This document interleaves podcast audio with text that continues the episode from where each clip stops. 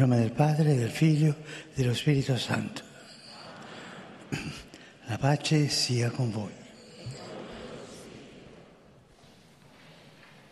Lesung aus der Apostelgeschichte. Als sie nun beisammen waren, fragten sie ihn, Herr, stellst du in dieser Zeit das Reich für Israel wieder her? Er sagte zu ihnen, euch steht es nicht zu, Zeiten und Fristen zu erfahren, die der Vater in seiner Macht festgesetzt hat. Aber ihr werdet Kraft empfangen, wenn der Heilige Geist auf euch herabkommen wird. Und ihr werdet meine Zeugen sein in Jerusalem und in ganz Judäa und bis an die Grenzen der Erde. Wort des lebendigen Gottes. Liebe Brüder und Schwestern, euch allen ein herzliches Willkommen. Auch heute habe ich Monsignor Campanelli um Hilfe gebeten. Mir geht es schon viel besser, aber wenn ich zu viel spreche, strengt mich das doch an. Und deswegen wird Monsignor Campanelli heute die Katechese von Papst Franziskus verlesen. Liebe Brüder und Schwestern, in den vergangenen Katechesen haben wir gesehen, dass die Verkündigung des Evangeliums Freude ist, dass sie sich an alle richtet und dass sie für heute sein muss. Lasst uns nun ein letztes wesentliches Merkmal entdecken. Die Verkündigung muss im Heiligen Geist geschehen. Um Gott mitzuteilen, reichen nämlich die freudige Glaubwürdigkeit des Zeugnisses, die Universalität der Verkündigung und die Aktualität der Botschaft nicht aus.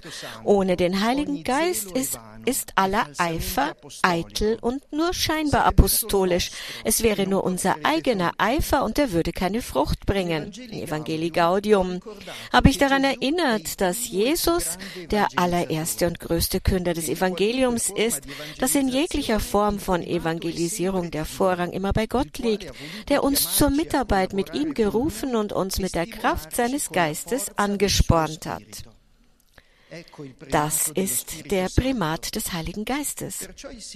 Deshalb vergleicht der Herr die Dynamik des Reiches Gottes mit einem Mann, der Samen auf seinen Acker sät. Dann schläft er und steht wieder auf. Es wird Nacht, es wird Tag, der Samen keimt und wächst und der Mann weiß nicht wie. Der Geist ist Protagonist. Er geht den Missionaren immer voraus und lässt die Frucht sprießen. Diese Erkenntnis gibt uns Trost. Und sie hilft uns, zu einer anderen, ebenso entscheidenden Erkenntnis zu kommen, dass nämlich die Kirche in ihrem apostolischen Eifer nicht sich selbst verkündet, sondern eine Gnade, eine Gabe. Und der Heilige Geist ist eben diese Gabe Gottes, wie Jesus zu der Samariterin sagte. Der Primat des Geistes darf uns aber nicht zur Trägheit verleiten. Das Vertrauen rechtfertigt nicht die Untätigkeit. Die Vitalität der Saat, die von selbst aufgeht, berechtigt die Bauern nicht dazu, das Feld zu vernachlässigen. Als Jesus seine letzten Empfehlungen gab, bevor er in den Himmel auffuhr, sagte er, ihr werdet Kraft empfangen, wenn der Heilige Geist auf euch herabkommen wird. Und ihr werdet meine Zeugen sein bis an die Grenzen der Erde. Der Herr hat uns keine theologischen Vorschriften, kein pastorales Handbuch hinterlassen, das wir anwenden sollen, sondern den Heiligen Geist, der die Mission beseelt. Und die mutige Initiative, die der Geist uns einflößt, führt uns dazu, uns seinen Stil zu eigen zu machen, der immer zwei Merkmale hat. Kreativität und Einfachheit. Kreativität um Jesus mit Freude zu verkünden, allen und in der Welt von heute, in unserer Zeit, die einer religiösen Lebensauffassung nicht förderlich ist und in der die Verkündigung an manchen Orten schwieriger, ermüdender und scheinbar erfolglos geworden ist, kann die Versuchung entstehen, sich vom pastoralen Dienst zurückzuziehen. Vielleicht flüchtet man sich in Sicherheitszonen wie die gewohnheitsmäßige Wiederholung von Dingen, die man schon immer getan hat, oder in die Verlockung verlockenden Lockrufe einer intimistischen Spiritualität. Ja, vielleicht sogar in ein falsch verstandenes Gefühl für die zentrale Bedeutung der Liturgie. All das sind Versuchungen, die sich als Treue zur Tradition tarnen, oft aber keine Antworten auf den Geist sind, sondern Reaktionen auf persönliche Unzufriedenheit. Dabei ist es doch die pastorale Kreativität, die Kühnheit im Geist, in der die Flamme seines missionarischen Feuers brennt, ein Beweis für die Treue zu ihm. Deshalb habe ich geschrieben, Jesus Christus kann auch die langweiligen Schablonen durchbrechen, in denen wir uns anmaßen, ihn gefangen zu halten und überrascht uns mit seiner beständigen göttlichen Kreativität. Jedes Mal, wenn wir versuchen, zur Quelle zurückzukehren und die ursprüngliche Frische des Evangeliums wiederzugewinnen, tauchen neue Wege, kreative Methoden, andere Ausdrucksformen, aussagekräftigere Zeichen und Worte reich an neuer Bedeutung für die Welt von heute auf. Kreativität also. Und dann Einfachheit. Eben weil der Geist uns zur Quelle, zur Erstverkündigung führt. In der Tat ist es das Feuer des Geistes, der uns an Christus glauben lässt, der uns durch seinen Tod und seine Auferstehung die unendliche Barmherzigkeit des Vaters offenbart und mitteilt. Das ist die Erstverkündigung, die die Mitte der Evangelisierungstätigkeit und jedes Bemühens um kirchliche Erneuerung bilden muss. Denn Jesus liebt dich. Er hat sein Leben hingegeben, um dich zu retten. Und jetzt ist er jeden Tag lebendig an deiner Seite, um dich zu erleuchten, zu stärken und zu befreien. Brüder und Schwestern, lassen wir uns vom Geist anziehen und rufen wir ihn jeden Tag an. Er soll der Anfang unseres Seins und unseres Tuns sein. Er soll am Anfang jeder Tätigkeit, jeder Begegnung, jeder Versammlung und jeder Verkündigung stehen. Er belebt und verjüngt die Kirche. Mit ihm brauchen wir uns nicht zu fürchten, denn er, der die Harmonie ist, hält Kreativität und Einfachheit immer zusammen, weckt Gemeinschaft und sendet in die Mission aus. Er macht aufgeschlossen für die Vielfalt und führt zur Einheit zurück. Er ist unsere Kraft, der Atem unserer Verkündigung, die Quelle des apostolischen Eifers. Komm, Heiliger Geist. Heiliger Vater, die Gläubigen deutscher Sprache möchten Ihnen ihre herzliche Zuneigung und aufrichtige Verbundenheit bekunden und versichern Sie zugleich Ihres Gebets in allen Anliegen Ihres universalen apostolischen Dienstes. Zum Schluss dieser Audienz singen wir gemeinsam das Vaterunser in lateinischer Sprache. Danach wird der Heilige Vater den apostolischen Segen erteilen. Gern schließt er darin ihre Angehörigen ein, besonders die Kinder, die älteren Menschen und die Leidenden. Er segnet auch die Rosenkränze und die übrigen Andachtsgegenstände, die sie dafür mitgebracht haben. Es folgt nun eine Zusammenfassung der Katechese des Heiligen Vaters in deutscher Sprache. Liebe Brüder und Schwestern, Jesus ist der allererste und größte Künder des Evangeliums. In jeglicher Form von Evangelisierung liegt der Vorrang immer bei Gott, der uns zur Mitarbeit mit ihm gerufen und uns mit der Kraft seines Geistes angespornt hat. Die Verkündigung des Evangeliums muss daher stets im Heiligen Geist geschehen. Er allein bewirkt das Wachsen des Reiches Gottes. Er allein schenkt unserem Tun Fruchtbarkeit.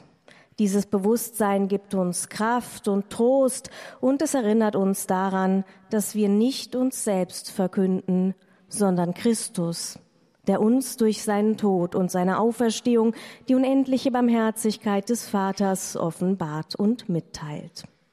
Dies darf uns jedoch nicht zur Untätigkeit verleiten. Vielmehr sind wir aufgerufen, uns den Stil des Heiligen Geistes zu eigen zu machen – um die Menschen in Kreativität und Einfachheit zum Herrn zu führen. Der Heilige Vater richtet nun einen kurzen Gruß auf Italienisch an die deutschsprachigen Gläubigen. Cari fratelli e sorelle, oggi ricorre la memoria di San Nicola, vescovo di Mira. professando fermamente la fede in Gesù Cristo, figlio unigenito di Dio, si è sempre adoperato per i più vulnerabili nella società. Seguiamo il suo esempio per vivere bene questo tempo di avvento. Liebe Brüder und Schwestern, heute begehen wir den Gedenktag des heiligen Nikolaus, der Bischof von Myra war, indem er den Glauben an Jesus Christus, den eingeborenen Sohn Gottes, standhaft bekannte, hat er sich immer für die Schwächsten der Gesellschaft eingesetzt. Folgen wir seinem Beispiel, um diese Adventszeit gut zu begehen.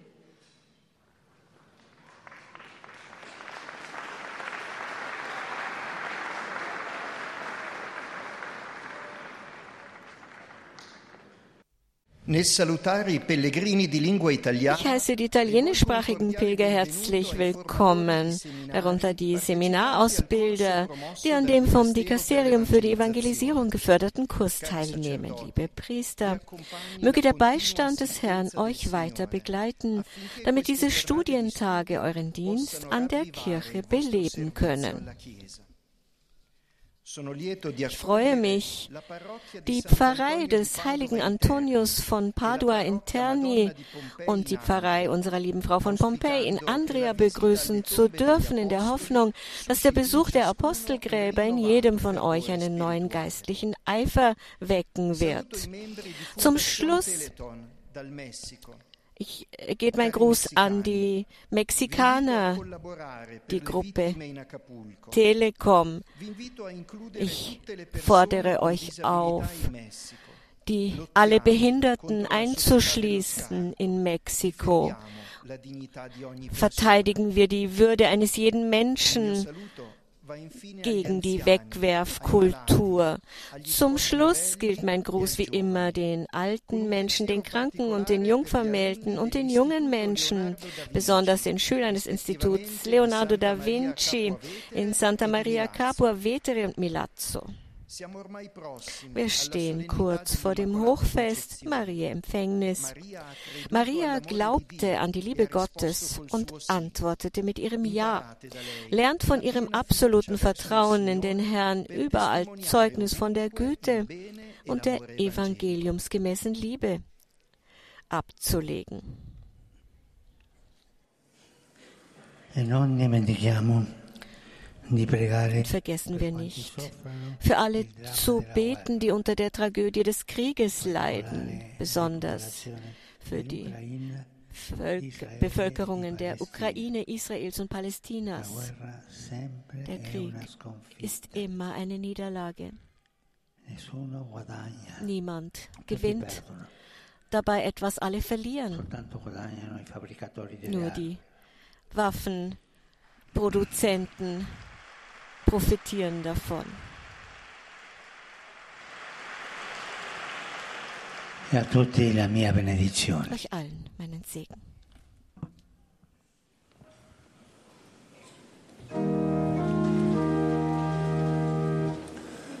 Pater noster qui es in celis, sanctificetur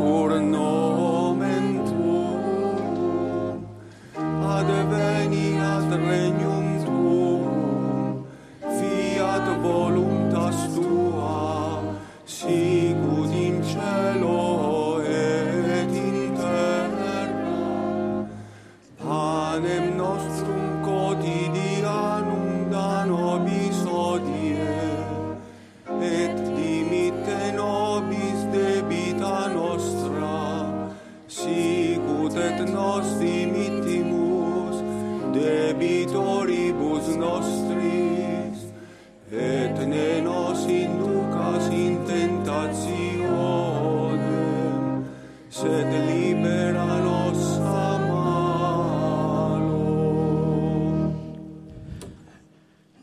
Hoviscum, et cum spiritu tuo, sin nomen Domini benedictum, ex hoc nunc et usque in saeculum, aiutorium nostrum in nomine Domini.